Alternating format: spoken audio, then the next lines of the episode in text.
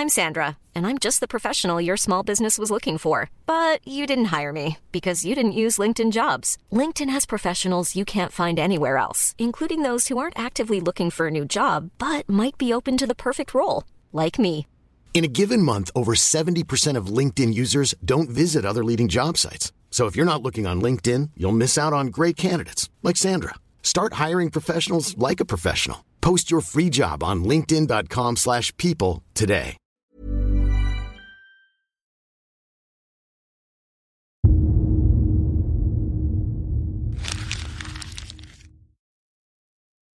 Seguirle el ritmo al país no es cosa fácil, pero en este espacio intentaremos, semana a semana y en 25 minutos, comprender juntos lo que sucede en el territorio que habitamos.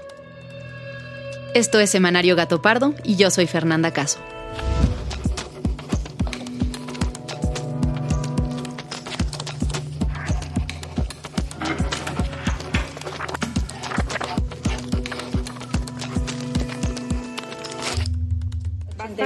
Marcas que trabajan aquí, ¿eh? Sí, bastantes. 85 mayoreo este.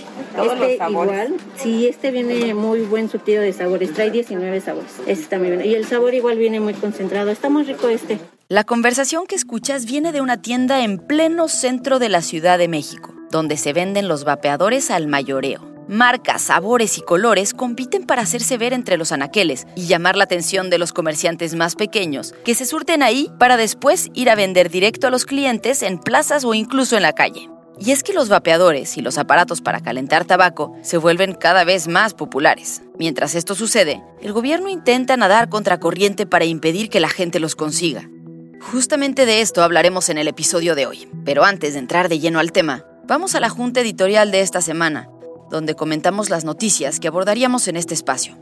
El primer tema lo puso sobre la mesa Ale, quien es la editora del podcast. Y bueno, eso me pareció interesante porque seguramente hay un montón de discriminación que opera a través de esos, esas revisiones disque de rutina, como que no me esperaba una medida así en un contexto de crisis migratoria y de tanta presión de Estados Unidos. ¿no? El pasado 19 de mayo, la Suprema Corte declaró inconstitucional la revisión aleatoria de papeles que las autoridades mexicanas habían estado utilizando para verificar la situación migratoria de personas que estaban circulando en el país. La sentencia señala que estas acciones atentan contra el derecho a la libre circulación y además son prácticas sumamente discriminatorias que traen consigo conductas racistas y clasistas de fondo. Que no me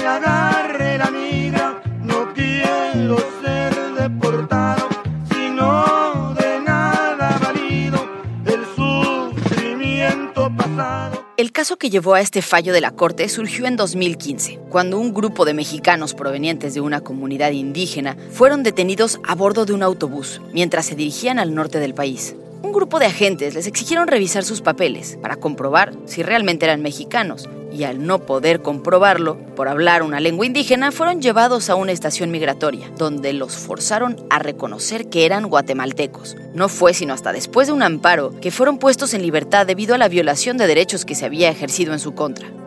Este fallo llega en un contexto de suma tensión migratoria. Tan solo en el primer trimestre del año, el Instituto Nacional de Migración registró el arresto de más de 77 mil personas, en comparación con las 41 mil detenidas en el mismo periodo de 2021. Enseguida en la Junta, Fabiola sugirió hablar del asesinato de Cecilia Monzón. Y bueno, el asesinato de la abogada y activista Cecilia Monzón es una cosa horrible. O sea, que el presidente ya salió en la mañanera haciendo énfasis en que fue asesinada en manos de sicarios, se me hace súper revictimizante. Y además como que eso le quita responsabilidad estatal al asunto. El sábado 21 de mayo fue asesinada a balazos la abogada, activista y feminista Cecilia Monzón, mientras manejaba su camioneta dentro del municipio de San Pedro Cholula, en Puebla. Cecilia había recibido intimidaciones en 2019 y había solicitado sin éxito un esquema de protección por amenazas de muerte. Según los primeros informes, fueron dos sicarios a bordo de una camioneta quienes llevaron a cabo el ataque alrededor de las 10 de la mañana. Pero si la justicia no llega, también nosotras vamos a responder juntas y unidas por la vida de Cecilia de todas las mujeres. Cecilia fue una abogada dedicada a tratar principalmente casos de violencia contra las mujeres. Era conocida en Puebla ya que fue candidata a presidenta municipal por el Partido Verde Ecologista. Aunado a ello, enfrentaba un proceso legal por pensión alimentaria en contra de Javier López Zavala, quien fue secretario de gobernación del exgobernador Mario Marín y con quien había tenido un hijo. El presidente López Obrador expresó sus condolencias y remarcó fuertemente que su muerte fue orquestada por un ajusticiamiento por parte de sicarios. Ya van tres semanas que sale en el mapeo la noticia de que va en aumento la cifra de casos de hepatitis aguda en niños. Y aunque en la noticia diga que no es grave ni como que hemos llegado a una cifra preocupante. El 15 de abril de este año, la Organización Mundial de la Salud emitió una alerta mundial sobre el registro de casos de una desconocida hepatitis aguda en niños. Se trata de una inflamación en el hígado, la cual se puede generar por una infección una intoxicación por medicamentos o sustancias. La hepatitis de la que estamos hablando, de la que la Organización Mundial de la Salud emitió una alerta hace cerca de un mes, es una hepatitis de causa desconocida. Y este problema empezó en el Reino Unido y se empezó a detectar en otros países, ya incluido México. A pesar de que en México ya se han presentado casos de esta variante, el tema más preocupante tiene que ver con el aumento de casos de otros tipos de hepatitis, la A y la B, las cuales han crecido en comparación con el 2021. En total, entre ambos tipos de hepatitis se registraron 106 casos durante la semana pasada. Bueno, ahora sí, vamos al tema principal de esta semana. Fumar trae problemas de salud y eso es verdad. Así que por favor, deja de fumar. Si dejas de fumar, superas a la adicción. En esa batalla habrás salido campeón. Si fumas, vas a. Hoy, 31 de mayo, es el Día Mundial sin Tabaco, según datos de la Organización Mundial de la Salud. El tabaquismo es una de las mayores amenazas para la salud pública, pues mata a más de 8 millones de personas al año. Bueno, pues justo con motivo de este día, decidimos hacer un episodio dedicado a uno de los temas más controversiales en relación con el tabaco. Se trata de todos estos nuevos mecanismos para consumir nicotina y que se han vuelto tan populares en años recientes. ¿Qué tan dañinas son estas nuevas alternativas? ¿Cuál ha sido la postura del gobierno frente a ellas? ¿Qué han hecho otros países del mundo frente a ellos? Pues con estas preguntas en mente, Majo, Fabiola y yo, que somos el equipo de investigación de Semanario Gato Pardo, nos dimos a la tarea de buscar datos e información que nos permitieran entender estos nuevos productos. Pero antes que nada, vamos a definirlos. Porque entre todos los nombres que usan comercialmente, parece que son miles de tipos distintos. La buena noticia es que no. La OMS ha hecho la labor de agruparlos en dos grandes categorías.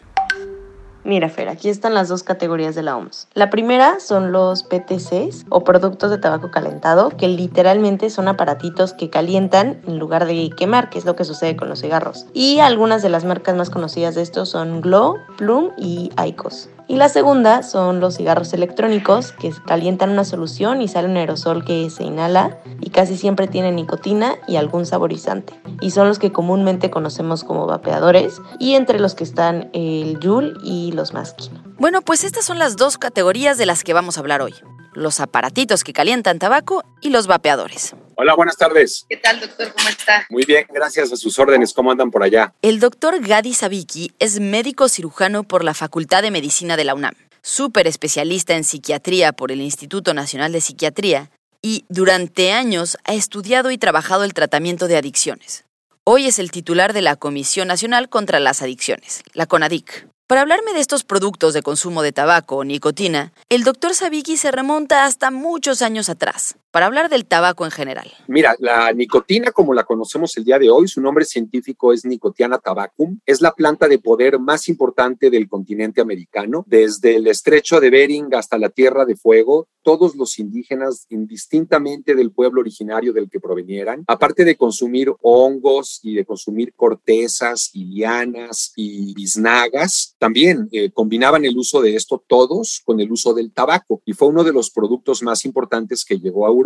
Un científico francés, Jacques Nicot, detecta esta sustancia y haciendo honor a su nombre, le pone Nicotiana tabacum porque tabaco era la manera como los aztecas se referían al puro de tabaco que ellos consumían, que era como del tamaño de un bate de béisbol, lo inhalaban directamente a los pulmones y en esas dosis la nicotina puede ser hasta medio alucinatoria, ¿no? Tal como comenta el doctor Sabiki, el uso del tabaco viene desde siglos atrás y aunque inhalarlo siempre fue su uso más común, se le consumía también masticado en forma de té, untado en el cuerpo para eliminar parásitos, en gotas para ojos y como pesticida. Los pueblos originarios usaban el tabaco en ceremonias religiosas y fue de los primeros productos agrícolas en cultivarse sin ser un alimento. Pero su verdadera transformación comercial se dio con la llegada de los españoles a América. Rodrigo de Triana, ¿no ves nada? ¡Oye! ¡Tierra! ¡De tierra a la vista! Como si dijera que hemos descubierto América. Una tierra de ilusión, de riquezas un montón. Hemos descubierto América. Hay versiones encontradas sobre la llegada del tabaco a Europa. Hay quien dice que los primeros en probarla y llevarla a las cortes a su regreso fueron los tripulantes que viajaban con Cristóbal Colón. Otros dicen que no hay evidencia sólida de esto y que más bien fueron exploradores posteriores quienes la llevaron. Independientemente de cómo llegó, la popularidad se dio cuando los diplomáticos de la época empezaron a consumirla, compartirla e incluso estudiarla. En las siguientes décadas, el tabaco no solo se volvió un producto sumamente codiciado, sino que grandes fortunas empezaron a surgir de ahí. La producción, comercialización y consumo se extendió hacia Asia, África y el norte de América. En 1614, las clases más bajas utilizaban papel para envolver y fumar los restos de los puros de tabaco. Fue una familia francesa de apellido Lacroix que comenzó a producir papeles para forjar habanos pequeños. Hay registros que señalan que para 1800 el consumo de tabaco entre hombres, mujeres y niños estaba ampliamente extendido alrededor de todo el mundo. Sin embargo, aún en ese entonces, consumir tabaco era complicado, pues cada cigarrillo se hacía de manera manual. Pero todo esto cambió con la invención de la máquina Bonsack, a finales del siglo XIX, la cual permitía producir 120.000 cigarrillos en un solo día. Y así llegamos al siglo XX, cuando a la producción en masa se sumó la publicidad. And Bel Air is so refreshing. There's a light touch of menthol in the Bel Air cigarette. Just the right touch of menthol in the Bel Air cigarette. So look for the pack with the coupon on the back. Smoke Bel Air, New Bel Air. Hoy sabemos que fumar enferma y fumar mata.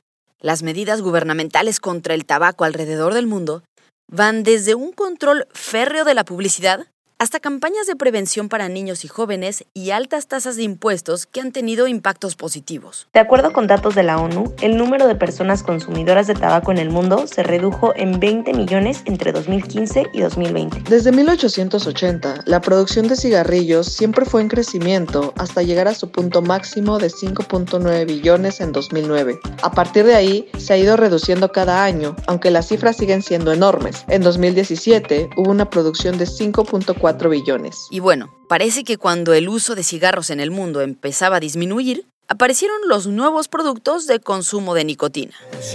Vaporízate, prueba el aire de la zona. Vaporízate con este nuevo aroma.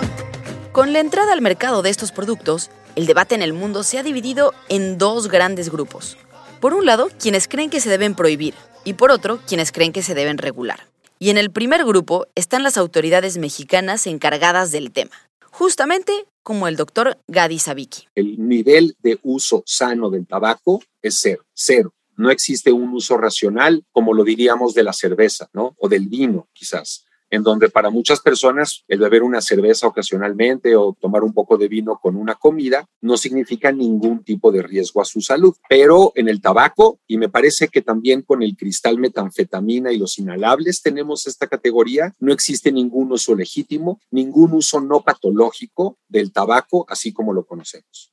La postura del doctor Sabiki es muy tajante. Asegura que al no existir un uso benéfico del tabaco para la salud, entonces deben prohibirse todos estos nuevos productos. Hemos decidido que tenemos que salir con una prohibición. Y mira que yo vengo de un ámbito de defender las libertades y sigo pensando que el tabaco pues no debe de ser prohibido, ¿no? Aquel adulto que en un espacio donde no haya sido bombardeado por publicidad quiera fumar, no creo que haya que prohibírselo, ni meter a la cárcel a los que vendan tabaco como lo hacemos hoy con otras drogas. Pero sí creo que tenemos que poder proteger en la medida de lo posible a la población y por eso viene la noción de la prohibición. Pero ahora, ¿realmente están prohibidos estos productos en México? Porque la verdad es que se venden sin ningún problema en todo el país.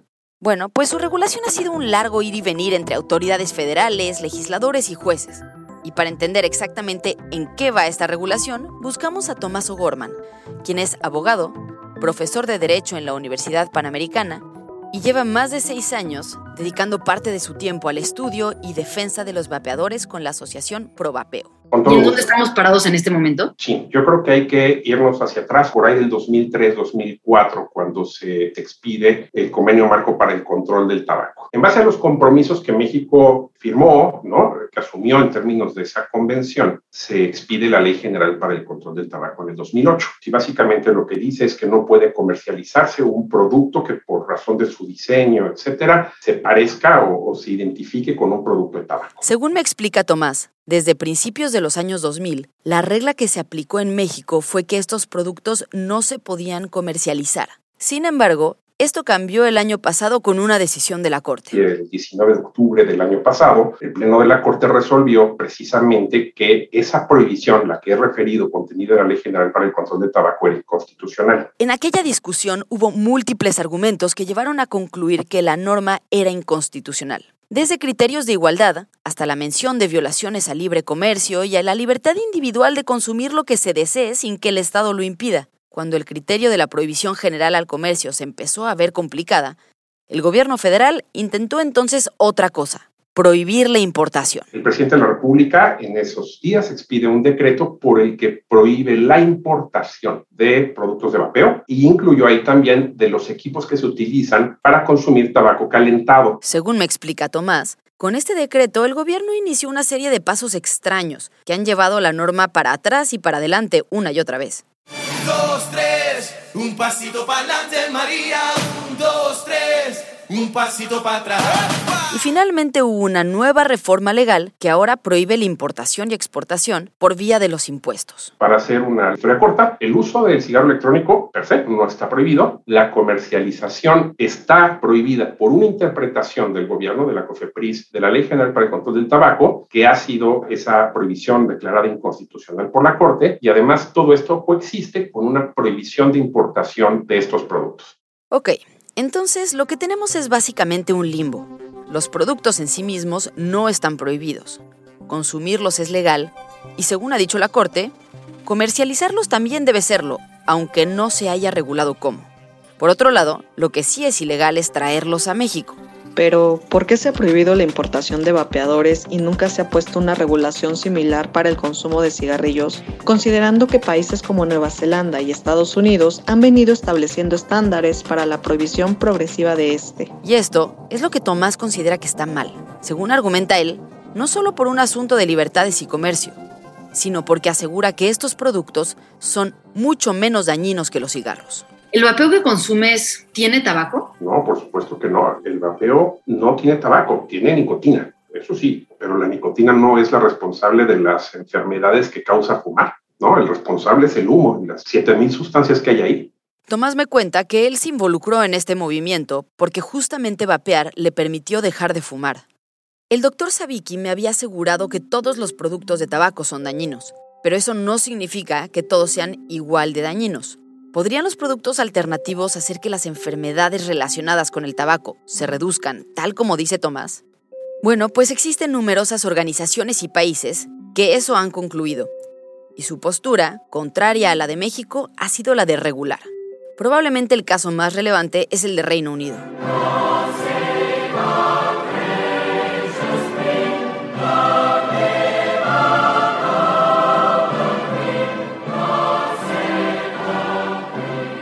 Según datos del Royal College of Physicians, vapear a largo plazo genera un riesgo a la salud de únicamente el 5% de lo que generan los cigarros. Con base en estos estudios, el gobierno de Reino Unido ha decidido no solo regular el uso de los vapeadores, sino inclusive utilizarlos como un mecanismo para que la gente deje de fumar. Las páginas de salud del Reino Unido señalan que la evidencia disponible permite concluir que vapear es 95% menos dañino que fumar. Se calcula que en 2017, más de 50.000 fumadores en Reino Unido dejaron de hacerlo gracias a un vapeador.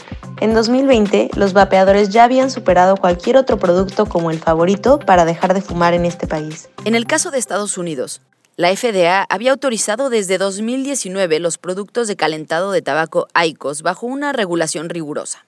En 2020, a partir de estudios analizados, la autoridad autorizó a la marca a decir públicamente que su producto, y aquí lo cito, reduce significativamente la exposición de tu cuerpo a químicos dañinos. El gobierno de Francia y el de Nueva Zelanda abiertamente promueven el uso de vapeadores entre fumadores en sus páginas de salud. ¿Cuál es la razón de que haya una reducción de riesgos según todos estos estudios y gobiernos? La respuesta es sencilla. El mundo hoy está dividido en dos. Por un lado, 41 países que los prohíben y por otro, 66 que los han regulado para permitir su consumo. Cabe aclarar que no todos los que tienen regulado defienden que las alternativas de consumo de nicotina hacen menos daño que el cigarro. Sin embargo, sí parten de que la regulación es una mejor forma de proteger a la población al brindar la información oportuna y por el otro limitar el mercado negro. Y es que, más allá de si uno está de acuerdo o no con el consumo, la realidad es que, al menos en el caso mexicano, las leyes prohibicionistas han llevado a muy mal puerto. Hoy desconocemos totalmente cuál es el origen de los masking, ¿no? Que se venden en todas partes, que lo venden eh, afuera de cualquier restaurante, en cualquier concierto. Y hoy es el gran negocio y nadie tiene certeza ni garantía de qué son estos productos, de cómo están elaborados. Hay muchos mitos alrededor de ellos, ¿no? Elena Arrington, quien es activista del vapeo informado y ex asesora jurídica en la Semarnat, acusa que uno de los principales problemas de la prohibición en México es que provoca falta de información para los consumidores o potenciales consumidores y falta de verificación de mínimos sanitarios y de calidad en los productos. ¿Cómo vamos a lograr que haya control de calidad? ¿Cómo puedes eliminar y cómo puedes pensar en que los chicos y los adolescentes no utilicen estos productos como una rampa hacia el tabaquismo, que es lo que están diciendo, ¿no? Eh, eh, finalmente es lo que nos están manejando. Esta es la rampa que van, con la cual van a acceder a ser los futuros fumadores. ¿De qué manera yo, gobierno, podría delimitar esto, regulando? La única respuesta que tú tienes a esto es regular. Según datos del economista, a finales del año pasado existían 26 iniciativas en el Congreso que buscaban regular los cigarros electrónicos en México. De estas, 22 iniciativas proponían regular y 4 mantener la prohibición. Por ahora, lo que queda es el gigantesco mercado negro, cuya posibilidad de control ni siquiera las autoridades parecen ver con optimismo. Esto fue lo que me comentó el doctor Sadiki de la CONADIC. Esté regulado o no esté regulado, va a estar habiendo un mercado negro de estos dispositivos y lamentablemente también en niñas y en niños y en adolescentes. Sabemos que no lo podemos eliminar por completo. Te voy a hablar de otra verdad a voces también. Es cierto que el día de hoy la Secretaría de Salud, con su elemento, con su brazo jurídico, el que tiene capacidad de actuar, que normalmente es la COFEPRIS, sería muy complejo que movilizáramos todas esas importaciones, que se hicieran incautaciones, que revisáramos todas las discotecas para ver si se está, discotecas, qué palabra tan ochentera, todos los antros, ¿no? Para ver si se está consumiendo vape en alguno de ellos, en las universidades, ¿no? Sin duda, este será un tema que dará mucho de qué hablar en el futuro. Y en Gato Pardo lo seguiremos muy de cerca para mantenerte informado. Con esto estamos llegando al final de este episodio, pero no queremos que te vayas sin antes comentar los temas de los que debes estar pendiente esta semana. La Fuerza Amplia de Transportistas informó que realizará marchas y bloqueos el próximo jueves 2 de junio en distintos puntos de la Ciudad de México para que las autoridades atiendan el llamado del incremento de 3 pesos en la tarifa del pasaje de micros y autobuses. Acoustic Ocean, de Úrsula Bieman, es una exposición virtual que se presenta en el MUAC y que explora las frecuencias y sonidos que podemos escuchar en el fondo del océano. Gracias a los avances tecnológicos de biólogos marinos e ingenieros acústicos, podemos involucrarnos más a fondo en este universo subacuático que muchas veces desconocemos. Muchas gracias por habernos escuchado y gracias también a quienes hicieron posible este episodio. Alejandra González Romo, Guillermo Sánchez y Sandra Barba en la selección de temas y elaboración del guion. A Joaquín León en el diseño creativo, María José Vázquez y Fabiola Vázquez como asistentes de investigación y Pablo Todd de Mano Santa por la producción sonora. Nos encontramos aquí mismo, la próxima semana, en Semanario Gato Pardo. Para la sección histórica de este episodio se usó como base el texto History of Tobacco Production and Use de Joan Hanafin y Luke Clancy del Tobacco Free Research Institute Ireland.